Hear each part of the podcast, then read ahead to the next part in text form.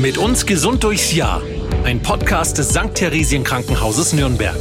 Herzlich willkommen zur Premiere unseres neuen Podcasts Mit uns gesund durchs Jahr des St. Theresien Krankenhauses Nürnberg. In unserem Podcast wollen wir aktuelle medizinische Themen aus dem Klinikalltag aufgreifen, informieren Sie über Behandlungsmethoden, klären auf und geben Tipps, wie Sie gesund bleiben oder gesund werden. Mein Name ist Anja Müller und mein heutiger Gast ist Privatdozent Dr. Andreas Maurer. Er ist Chefarzt der Klinik für Unfallchirurgie und Orthopädie. Ja, Herr Dr. Maurer, ich freue mich, dass Sie da sind. Herzlich willkommen. Ja, herzlich willkommen. Vielen Dank. Ja, wir beide wollen uns heute über Schulterschmerzen unterhalten. Das ist ähm, ein Leiden, das sehr viele Menschen betrifft. Viele Menschen haben Probleme mit, mit der Schulter. Es gibt ja zahlreiche Zitate über die starke Schulter, an die man sich anlehnen kann. Äh, stimmt das denn? Ist die Schulter ein starkes Gelenk? Ja, eigentlich ist die Schulter vor allem ein bewegliches Gelenk. Also es ist das beweglichste Kugelgelenk des menschlichen Körpers und ähm, es ist sehr locker geführt. Es wird quasi nur durch, durch Bänder, ähm, Kapsel und äh, Muskeln gehalten und geführt und deswegen ist es auch so gut beweglich. Aber birgt nicht auch die, gerade diese Beweglichkeit dann die Gefahr, dass man sich eben auch leicht dann verletzen kann? Die Beweglichkeit sagen wir mal so, ist die Voraussetzung oder die Grundlage dafür, dass es zu bestimmten Verletzungen an der Schulter kommt oder dass bestimmte Verletzungen an der Schulter typisch sind. Zum Beispiel, dass man sie sich auskugeln kann. Also wir sprechen dann von einer Luxation oder ähm, dass es eben Verletzungen der Rotatormanschette gibt, also der Muskelkappe, die auf der Schulter äh, drauf liegt. Das kommt eigentlich äh, oder kommt schon auch dadurch, dass die Schulter eben fast 360 Grad ja beweglich ist in alle Richtungen mehr oder weniger. Aber vielleicht können Sie uns noch mal kurz so diesen, diesen Aufbau des Schultergelenks erklären. Also welch, Sie haben schon gesagt, die Rotatorenmanschette, das ist ja eine, ähm, ja, eine, eine, das sind ja vier Muskeln, die da zusammenspielen. Aber was gehört noch dazu in der Schulter? Was, welche Teile der Schulter sehen wir denn eigentlich auch so? Also im Prinzip sind ja, besteht ein Gelenk immer aus, aus zwei Knochen, die miteinander regelrecht artikulieren, also miteinander quasi in Verbindung, nicht in Verbindung stehen, aber miteinander zusammenspielen. Und das wäre bei der Schulter im Prinzip die, die sogenannte Kugel, wie die Patienten immer sagen, also der Oberarmkopf und ähm, die Schulterpfanne. Die Schulterpfanne ist letzten Endes ein Teil des Schulterblatts. Und ähm, die beiden Komponenten zusammen bilden das eigentliche das Schultergelenk. Ähm, das Schultergelenk wird dann geführt und zentriert also quasi in Position gehalten von der sogenannten Rotatorenmanschette. Das ist also, wie Sie schon gesagt haben, eine Muskelkappe, die besteht aus vier Muskeln. Haben Sie schon mal gehört, ich sage es jetzt mal, weil Supraspinatus, das kennen die meisten äh, Patienten, weil sie damit eben Probleme haben. Dann gibt es noch die Subscapularis-Sehne, die Infraspinatus-Sehne und die Teres minor-Sehne. Also ähm, das sind die, diese vier Sehnen, die quasi das, die essentiell sind für das Gelenk, auch weil sie das Gelenk zentrieren und auch bei den Anfangsbewegungen ähm, mitwirken, also bei der Rotation und bei dem Anheben des Armes. Und ähm, ja, was bedeutet das jetzt im Hinblick auf die Stabilität der Schulter, wenn Sie sagen, die Schulter wird vor allem eben durch Muskeln und Sehnen zusammengehalten? Das heißt, dass es, ähm, es ist primär kein knöcherngeführtes Gelenk, zum Beispiel wie ein Hüftgelenk. Das ist natürlich von der, von der Stabilität her, wenn Sie so wollen, viel stabiler als eine, als eine Schulter. Also sie einen gewissen Freiheitsgrad erkaufen sie sich natürlich durch eine gewisse Anfälligkeit oder durch eine gewisse Anfälligkeit für Instabilität.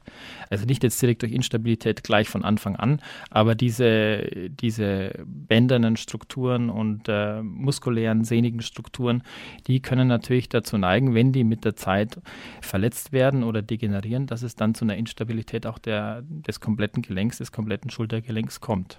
Und damit dann auch zu Schmerzen, das ist ja unser Thema heute, der Schulterschmerz. Welche Ursachen kann es denn haben, dass die Schulter schmerzt? Es gibt natürlich Verletzungen, also Schmerzen, die durch ein akutes Trauma entstehen, aber die meisten ähm, Schulterschmerzen kommen eigentlich durch degenerative Veränderungen zustande.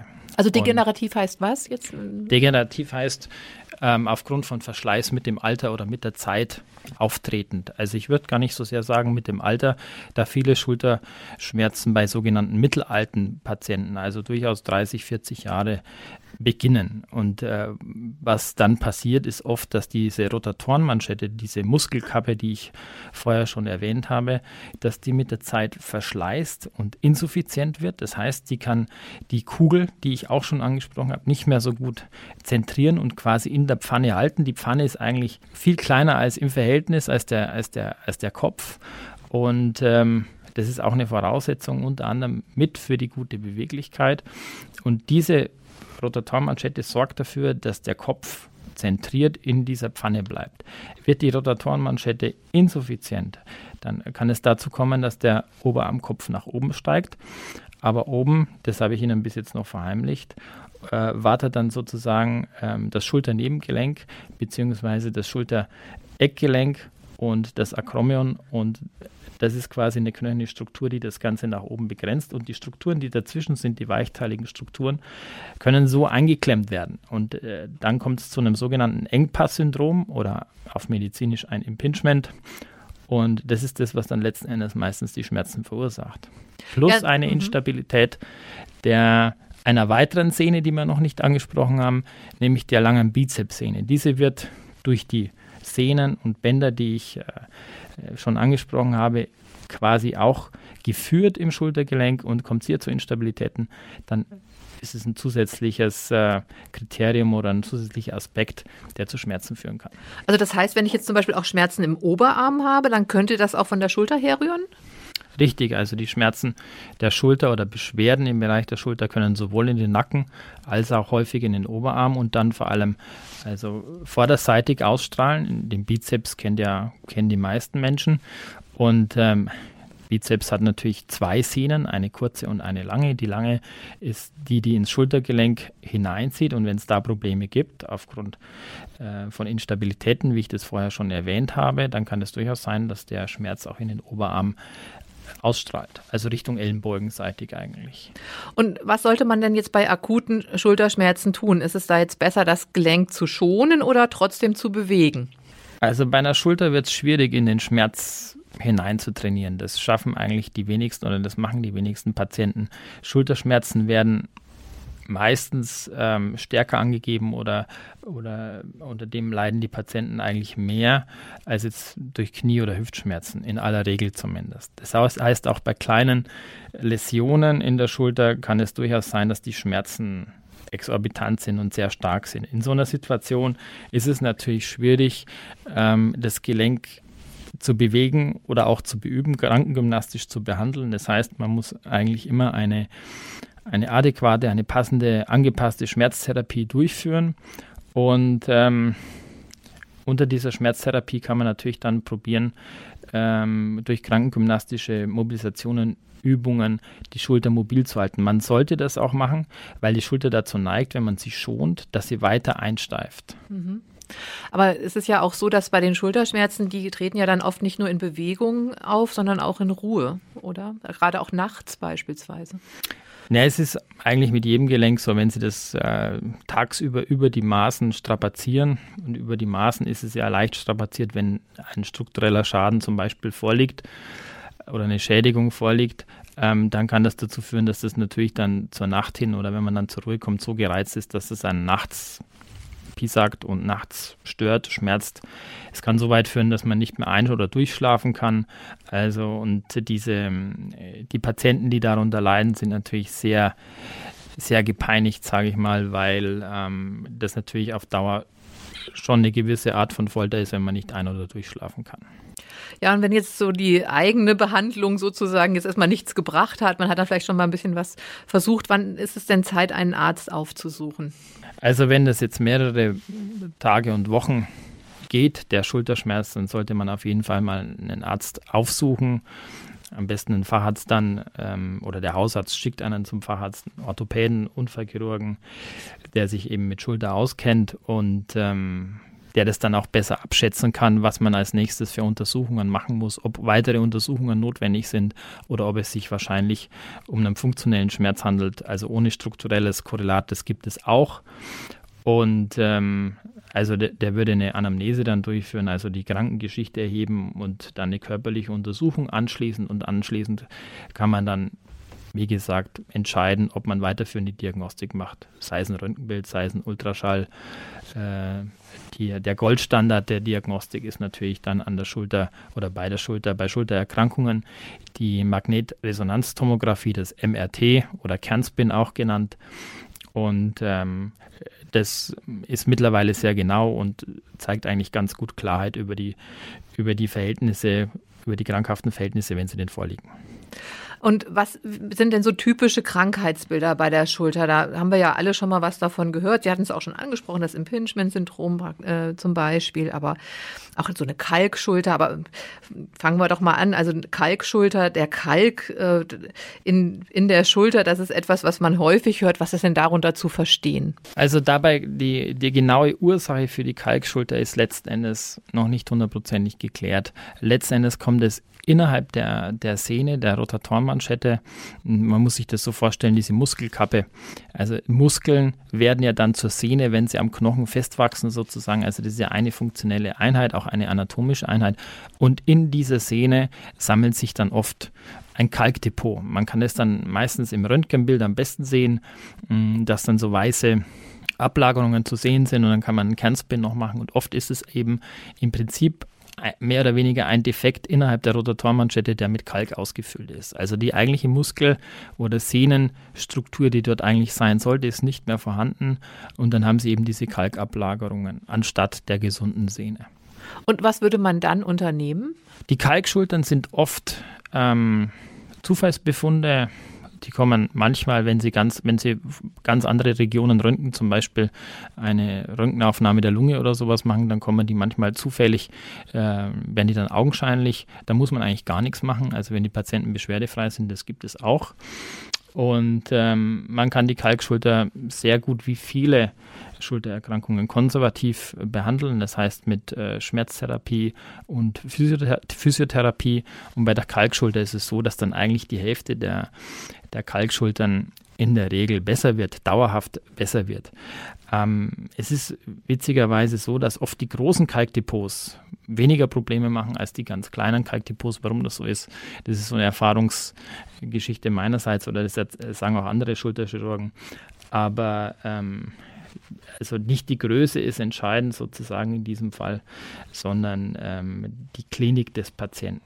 Wenn die Beschwerden dann bestehen bleiben, trotz konservativer Therapie, also wie gesagt, das kann Physiotherapie sein, Schmerztherapie, man kann das mit Injektionen behandeln, und der Patient entsprechend leidensgeprägt ist, einen entsprechenden Leidensdruck hat, dann wäre eine, eine Option, dass man das operativ, dieses Kalkdepot, ausräumt.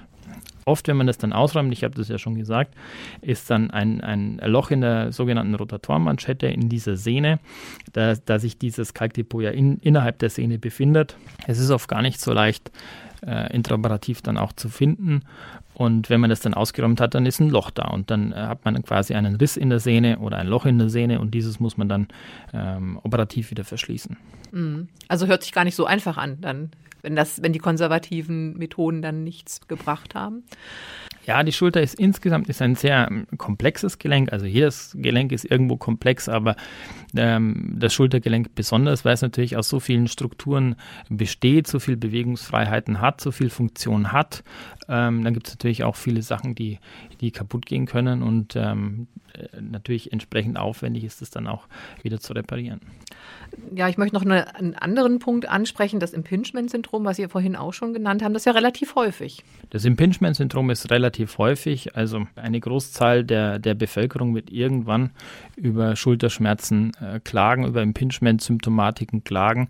Ähm, das, äh, eine typische Impingement-Symptomatik ist, wenn Sie irgendwas aus dem Schrank nehmen wollen oder eine Glühbirne reindrehen wollen, rausdrehen wollen, ähm, Vorhänge aufhängen, also bei Überkopftätigkeiten schmerzt es in der Schulter, beim Anziehen der Jacke etc. Und, also das äh, ist eine Volkskrankheit. Genau. Also beschreiben Sie doch nochmal in ganz kurzen Worten das Impingement-Syndrom. Also das Impingement-Syndrom ist eine Engstelle über der Kugel, unter dem zwischen Kugel und knöchernem Schulterdach. Und ähm, das kann zum einen daher kommen, dass das knöcherne Schulterdach von Haus, also seit Geburt, von Geburt an bogenförmig angelegt ist, dadurch der natürliche Raum sowieso äh, eingeengt ist, was dann durch degenerative Veränderungen im Alter zunimmt. Und zum anderen auch, wie ich schon erwähnt habe, dass die Rotatorenmanschette insuffizient wird. Das kann durch einen Riss sein, das kann aber auch durch Vorstadien von, ähm, von Rissen oder von Läsionen passieren und dadurch der Kopf leicht höher steigt und dadurch quasi es zu, einem, zu einer Enge kommt zwischen der Kugel und dem knöchernen Schulterdach und dazwischen befinden sich dann die Rotatormanschette und der sogenannte, die Bursa, der sogenannte Schleimbeutel. Und das kann dann äh, zu sehr starken Schmerzen auch Und das führen. kann dann zu starken Schmerzen führen. Und es ist oft so, dass viele Schultererkrankungen klinisch in diesem Syndrom enden. Also das Syndrom kann mehrere Ursachen haben und dann so symptomatisch werden, dass die Patienten halt auch die Gründe können unterschiedlich sein, die kommen dann bei Schmerzen bei Überkopfarbeiten. Hm. Äh, ich möchte nochmal auf einen englischen Ausdruck auch zu sprechen kommen, die Frozen Shoulder, also die im Prinzip eingefrorene Schulter, wenn man das jetzt mal so lax übersetzen möchte. Äh, das betrifft anscheinend auch vor allem Frauen. Was ist denn darunter zu verstehen? Also man unterscheidet zwischen den äh, primären und den sekundären Frozen Shouldern. Die Frozen Shoulder beschreibt eigentlich auch nur ein Syndrom der schmerzhaften Bewegungseinschränkung der eingefrorenen Schulter letzten Endes. Bei einer sekundären Form wäre eine bestimmte Grunderkrankung zu erkennen. Das heißt, das sind Patienten, die zum Beispiel, wie angesprochen, Rotatormanschettenschäden haben, ähm, wo die Schulter ausgerenkt war, wo es immer wieder zu Traumen kommt. Das kann dazu führen, dass, die, dass es zu einer sekundären Frozen Shoulder kommt. Was Sie jetzt eigentlich angesprochen haben, hauptsächlich ist die sogenannte primäre Frozen Shoulder. Das ist ein eigenes Krankheitsbild. Man weiß nicht genau, woher das kommt. Man weiß, dass es in drei Stadien äh, verläuft und man weiß, dass es Frauen äh, häufiger haben als Männer. Was der Grund dafür ist, weiß man letzten Endes nicht hundertprozentig genau. Das können hormonelle Ursachen mhm. natürlich sein. Man weiß, dass prädisponierend ähm, Erkrankungen vorliegen können, wie zum Beispiel Diabetes mellitus. Bei Patienten, die Diabetes mellitus haben, tritt diese Frozen Shoulder gehäuft auf. Äh, das äußert sich vor allem in der ersten Zeit über massive Schmerzen nachts und einer zunehmenden Bewegungseinschränkung, vor allem der Außendrehung. Das heißt, wenn der Arm anliegt und Sie den Ellenbogen abgewinkelt haben und versuchen, den, die Hand vom, vom Körper wegzudrehen, also den Unterarm nach außen zu drehen, im Seitenvergleich ist dann oft diese Beweglichkeit als erstes mit eingeschränkt. Und äh, ich habe gelesen, das kann aber dann auch wieder von selbst ausheilen oder verschwinden. Oder wie würden Sie das einschätzen? Ja, es kann von selbst ähm, ausheilen. Es dauert oft mehrere Monate, viele Wochen, bis es, bis es ausheilt. Man kann das unterstützen durch ähm, Cortisongaben. Es gibt mittlerweile auch, früher ist es ähm, oft eingespritzt worden, mittlerweile gibt es auch ganz gute Schemata, wo man das mit Tabletten oral behandeln kann. Also diese, diese Frozen Shoulder immer mit, mit so einem speziellen gewichtsadaptierten Cortison-Schema. Und ähm, was dazu führt, letztendlich das Cortison unterdrückt ja die Entzündung, dass erstmal diese Entzündung unterdrückt wird. Und in dieser Phase, in dieser entzündeten Phase, in dieser ersten Phase, die so schmerzhaft ist, darf man auf keinen Fall äh, oder sollte man nicht operieren, sondern operieren würde man erst später. Also wenn man, wenn man in den, in den Entzündungsreiz rein operiert, dann hat man die Erfahrungen gemacht, dass nachher quasi diese Entzündung nur verstärkt wird und die Operation eigentlich in dem Stadium nichts bringt. Deshalb ist es vorher natürlich sowas abzuklären und auszuschließen, dass sowas vorliegt. Und äh, operieren würde man dann erst, wenn diese akute schmerzhafte Phase vorbei ist und im weiteren Verlauf in Anführungsstrichen nur die Bewegungseinschränkung bleibt. Dann könnte man durch eine operative Arthrolyse, also durch eine äh, ob, durch operative Maßnahmen, äh, die zu einer besseren Beweglichkeit der Schulter führen, könnte man das angehen, therapeutisch. Aber ich denke, so wie Sie das schildern, ist es auch immer wichtig, dass man einfach individuell den Patienten oder in dem Fall die Patientin auch betrachtet und schaut, okay, was, was passt da jetzt, oder? Also, dass man eben eine sehr individuelle Behandlung macht. Auf jeden Fall. Also, wie ich, wie ich schon gesagt habe, die meisten Erkrankungen, Verletzungen der Schulter führen irgendwann zum Impingement-Syndrom. Das ist das, weswegen der Patient kommt. Der, die Aufgabe des Arztes ist dann genau festzustellen, festzustellen, äh, was die Ursache für dieses Impingement-Syndrom letzten Endes ist und auch die adäquate Therapie auszusuchen für den Patienten. Hängt vom Alter ab, hängt vom Aktionsradius des Patienten ab, von seinem Anspruch. Ähm, und da muss die, die Therapie, es gibt natürlich Leitlinien, wo man sich, wo man sich dran orientiert, aber nichtsdestotrotz muss die, die Therapie ähm, für den Patienten individualisiert ausgesucht werden. Meistens, bei den allermeisten Fällen ist es so, pauschal gesagt, wird das meiste erstmal konservativ behandelt, vor allem diese, diese degenerativen Erkrankungen, die dann in einem Impingement-Syndrom enden, sollte man in der Regel drei bis sechs Monate auf jeden Fall mal konservativ behandeln. Wenn das nicht den gewünschten Erfolg bringt, kämen invasivere Maßnahmen wie zum Beispiel eine Schultergelenkspiegelung zum Einsatz. Ja, ich möchte jetzt nochmal zur Schulterarthrose kommen. Das ist ja was, was Sie auch schon angesprochen haben, nämlich ein, ein Gelenkverschleiß. Ist das was ganz Natürliches? Bekommen wir das alle, weil das einfach dann auch mit einem zunehmenden, mit zunehmendem Alter auftritt? Oder wie äußert sich diese Schulterarthrose? Also Arthrose, also Gelenkverschleiß, das heißt, dass äh, das, äh, die krankhaft, das krankhaft hafte Abnehmen äh, der, des knorpeligen Gelenküberzugs, das tritt natürlich mit dem Alter gehäuft auf. Ähm, das ist trotzdem ist es von Gelenk zu Gelenk ein bisschen unterschiedlich. Also es ist an der Schulter anders als beim Kniegelenk zum Beispiel oder bei der Hüfte. Auf der Hüfte oder auf dem Kniegelenk läuft man natürlich mehr oder weniger sein ganzes Leben. Diese Belastung hat natürlich die Schulter nicht. Die Schulter hat andere Belastungen durch die äh, große Mobilität und oft ist es so, dass es zu Rotatormanschettenschäden im Verlauf kommt und äh, wie ich schon gesagt habe, dann das Gelenk nach, etwas nach oben steigt, das Gelenk nicht mehr zentriert ist, das heißt, es läuft nicht mehr in Anführungsstrichen rund und äh, wenn was nicht mehr rund läuft, kommt es zu einer, zu einer äh, erhöhten Abnutzung. Der Knorpel wird immer mehr abgenutzt sozusagen, das Ganze endet in einer Arthrose. Man sagt auf Neudeutsch auch Kaffarthropathie dazu, aber die Rotatormanschetten Läsion, die nicht behandelt wird. Man kann die nur eine gewisse Zeit ähm, wiederherstellend operieren, wenn der Zeitpunkt verpasst ist. Und ähm, dann äh, geht der Höherstand der Schulter immer weiter, sozusagen die Arthrose nimmt zu und das endet dann in einer Schultergelenksarthrose, was dann meistens durch ein künstliches Schultergelenk behandelt werden kann oder nicht muss, würde ich nicht sagen, aber kann. Wenn die Beschwerden entsprechend groß sind, wäre das eine operative therapeutische Konsequenz, die man ziehen könnte. Ja, das ist ja äh, häufig dann auch bei Knie und Hüfte so, dass wenn die Arthrose sehr stark ist, dass man dann das Gelenk teilweise oder ganz ersetzt. Und äh, jetzt stelle ich mir das aber bei so einem komplexen Gelenk wie der Schulter doch sehr äh, kompliziert vor, so ein Gelenk zu ersetzen. Wie lange ist denn das schon möglich, dieser Schultergelenkersatz? Das ist ja noch gar nicht so lange, dass man das macht macht tatsächlich mit der Schulter? Also im Vergleich äh, zu den Kniegelenken, das ja bereits Ende des, des 19. Jahrhunderts sind da ja Versuche unternommen werden, ist, die, ist der Schultergelenkersatz relativ jung, ist jetzt aber trotzdem auch schon ein paar Jahrzehnte alt und ähm, mittlerweile muss man sagen, auch wirklich gut ausgereift. Also es gibt sehr gute operative Verfahren, etablierte Implantate, Prothesen.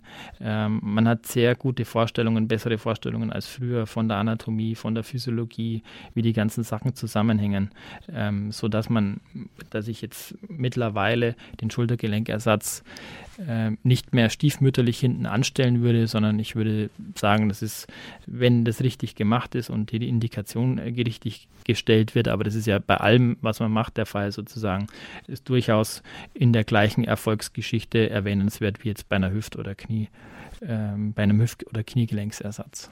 Trotzdem ist das ja eine aufwendige und auch große Operation und viele äh, Schulterpatienten scheuen die auch, weil die Reha-Maßnahmen danach dann doch recht langwierig sein können. Auf was muss man sich denn einstellen nach einer Operation an der Schulter? Also wenn es gibt ja verschiedene Schulterprothesen, aber wenn wir jetzt bei dem Beispiel bleiben, dass die Rotatormanschette kaputt ist, ähm, dann äh, gäbe es nur die, die Möglichkeit zum Beispiel einer inversen Schulterprothese. Das heißt, man muss die, die Natur ein bisschen austricksen, indem man die Drehpunkte verändert und die Anatomie etwas äh, so anpasst, dass andere Muskeln, nämlich der, der Musculus deltoideus, der große Deltamuskel, die Aufgabe der Rotatormanschette übernehmen kann. Und ähm, das ist, wie gesagt, nur möglich mit einer inversen Schulterprothese aktuell. Und da würde die Nachbehandlung so sein, dass man die, nach der Operation den Arm erstmal in einem Schulterabduktionskissen für sechs Wochen ruhig stellt, bevor man die Patienten zur Reha schickt. Und also die Reha beginnt schon mal sechs Wochen später als bei, der, bei, der, bei einem Knie oder bei einer Hüfte. Also das ist ein Unterschied im Vergleich mit anderen Gelenkersatzoperationen an anderer Stelle. Aber auch jetzt zum Beispiel, wenn Sie jetzt ein Impingement-Syndrom operieren würden, dann würde das ja auch bedeuten für den Patienten oder die Patientin, dass dann die Schulter doch erstmal ähm, ja, ruhig gestellt wird über einen längeren Zeitraum danach. Es kommt darauf an, also wie gesagt, das Impingement-Syndrom kann mehrere oder verschiedene Ursachen haben. Wenn, der, wenn die Rotatormanschette rekonstruiert werden muss, ist es meistens so, dass eben auch in so einem Schulterabduktionskissen oder auch Briefträgerkissen genannt der Arm ruhig gestellt werden muss. Das ist oft für sechs Wochen der Fall, wobei Rückstellen nicht ganz richtig ist. Also wir fangen auch direkt nach der Operation aus diesem Kissen heraus an, äh, früh funktionell den Arm zu beüben. Also das muss ein qualifizierter Krankengymnast sein, der sich mit der Schulter auch auskennt der dann bereits Bewegungen an dieser operierten Schulter durchführt. Das hängt ein bisschen auch von der, vom Ausmaß der Erkrankung und der Verletzung ab. Und ähm, in der Regel wird dieses Schulterabduktionskissen für sechs Wochen getragen und nachher dann die, die Krankengymnastik angepasst. Also die Krankengymnastik geht bei uns zumindest, wir machen das über drei Monate hinweg, geben wir da ein festes Regime vor, ähm, die ersten sechs Wochen aus dem Kissen heraus und dann wird das Kissen abtrainiert, sodass sie ungefähr, dass man damit rechnen kann, dass man ungefähr nach zwölf Wochen wieder richtig fit ist, wobei das nicht heißt, dass man natürlich elf Wochen und sechs Tage gar nichts machen kann und dann auf einmal fit wird, sondern ähm, das ist ein Prozess, der stetig dann besser werden soll, eigentlich nach der Operation. Ja, zum Schluss möchte ich noch mal äh, auf Prävention kommen. Also das ist ja auch immer unser Anliegen. Äh, weiß ich jetzt nicht, ob das bei der Schulter auch möglich ist, aber könnte man über das Leben hinweg seiner Schulter auch was Gutes tun? Also zum Beispiel mit regelmäßigen gymnastischen Übungen äh, oder bestimmte Sportarten zum Beispiel meiden, die besonders schulterbelastend sind, bestimmte Tätigkeiten. Können Sie uns da ein paar Empfehlungen geben? Also es gibt natürlich Sportarten, die man zumindest in der extremen oder in der leistungsmäßigen Form eher vermeiden sollte, wenn es um Schultergesundheit geht. Also vor allem jetzt alles, was leistungsmäßig als, als Wurfsportart betrieben wird. Ähm, wer da viele Probleme hat, sind eigentlich eher so im angelsächsischen Raum die Cricket-Spieler und so weiter. Da ist es ja ein Volkssport, das gibt es jetzt ja bei uns zwar schon, aber nicht jetzt in der Form als, als Volkssport eigentlich, dass die Kinder auf der Straße Cricket spielen. Ist in Deutschland eher selten, selten der Fall. Aber alle Wurfsportarten, also Handballer, ähm, auch Tennisspieler, wo es dauernd zu, einer, zu einem, wo dauernd das komplette Bewegungsausmaß der Schulter auch gebraucht wird, gegen Kraft gebraucht wird, wo immer wieder auftretende, rezidivierende ähm, Reize gesetzt werden. Das kann schon dazu führen, auch wenn man eine gewisse Prädisposition hat, eine gewisse Veranlagung hat, dass es da zu Problemen kommt. Das heißt natürlich nicht im Umkehrschluss, dass jeder Handballer und jeder Speerwerfer Schulterprobleme notgedrungen haben muss. Aber jetzt zum Beispiel ganz normale Dinge, die man zu Hause macht, äh, diese über, über Kopf arbeiten, ähm, ist wahrscheinlich jetzt auch nicht so ideal. Naja, man soll die, die Schulter ist schon dafür ausgelegt, ein, ein großes Bewegungsausmaß äh, jeden Tag zur Verfügung zu stellen. Und das sollte man schon auch machen. Wie gesagt, wenn man sie schonen würde, würde sie steif werden. Also in Maßen die täglichen Tätigkeiten sozusagen, solange das nicht, äh, man merkt das ja auch selber, ob ein was dann zu viel wird, ob man damit sein Gelenk überlastet oder nicht. Aber man sollte das Schultergelenk schon bewegen, alle Bewegungen machen, die es auch natürlicherweise erlaubt. Dehnungsübungen und solche Sachen äh, helfen natürlich ähm, auch Verletzungen und Erkrankungen zu vermeiden. Also wenn man das äh, entsprechend dehnt, vielleicht auch mal sich von einem Krankengymnasten das zeigen lässt, wie das, wie das funktioniert oder auch so Yoga-Übungen und so weiter, solange das im Rahmen ist, ähm, das ist durchaus eine der, der Schultergesundheit sozusagen kann es zuträglich sein. Auch ein bisschen Kraftsport dann, um die Muskeln aufzubauen? Ja, beim Kraftsport muss man immer aufpassen. Da geht es ja dann immer um Gewicht und Wiederholungen. Und ich bin jetzt insgesamt kein so ein großer Fan von, von äh, Maschinen, von so Bodybuilding-Maschinen sozusagen, sondern eher ein, ein Freund der, der Übungen gegen die Schwerkraft mit eigenem Körpergewicht. Ähm, ich denke, da ist immer auch viel Koordination gefragt dann. Das ist wichtig, die, die propriozeptiven Eigenschaften, die Koordinationsfähigkeiten der Schulter äh, die dürfen nicht unterschätzt werden. Das muss man trainieren und das kann man eigentlich in einer, in einer Bodybuilding-Maschine, wo quasi die, die Kraft gerichtet meistens nur in eine Richtung ausgeübt werden kann, eigentlich eher weniger machen. Das führt dann dazu, dass die Muskeln halt anschwellen, wie wir das von, von vielen Bodybuildern kennen. Ähm, aber jetzt direkt zur Schultergesundheit trägt das jetzt in der Regel nichts bei. Also ist der große Bizeps gar nicht so äh, toll, wie man irgendwie sich das so vorstellt. Also Nein, nur der große Bizeps. Das ist dann wirklich die Frage, was man mit dem großen Bizeps machen kann. Also ähm, Klimmzüge zum Beispiel oder, oder Liegestützen, das macht man ja nicht nur im Bizeps, aber ähm, das ist eigentlich, das sind so Übungen, wo ich eigentlich die Kraft messen würde, die jemand hat. Also wie er mit seinem eigenen Körper dann auch umgehen kann. Es ist auch viel Koordination ähm, notwendig dafür. Also das halte ich für wichtiger, jetzt was die Schultergesundheit anbelangt. Heißt natürlich nicht, um Gottes Willen, äh, dass keiner Bodybuilding machen soll. Das meine ich jetzt nicht. Ja. Aber wie immer im Leben das gesunde Maß macht Richtig. es. Ja. ja, das möchte ich als äh, Schlusswort so stehen lassen. Vielen Dank, Herr Dr. Maurer, für Ihre Informationen. Äh, vielen Dank an Sie zum, fürs Zuhören und ja, ich hoffe, wir hören uns das nächste Mal wieder. Sehr, sehr gerne. Ich danke Ihnen. Mit uns gesund durchs Jahr. Ein Podcast des St. Theresien Krankenhauses Nürnberg.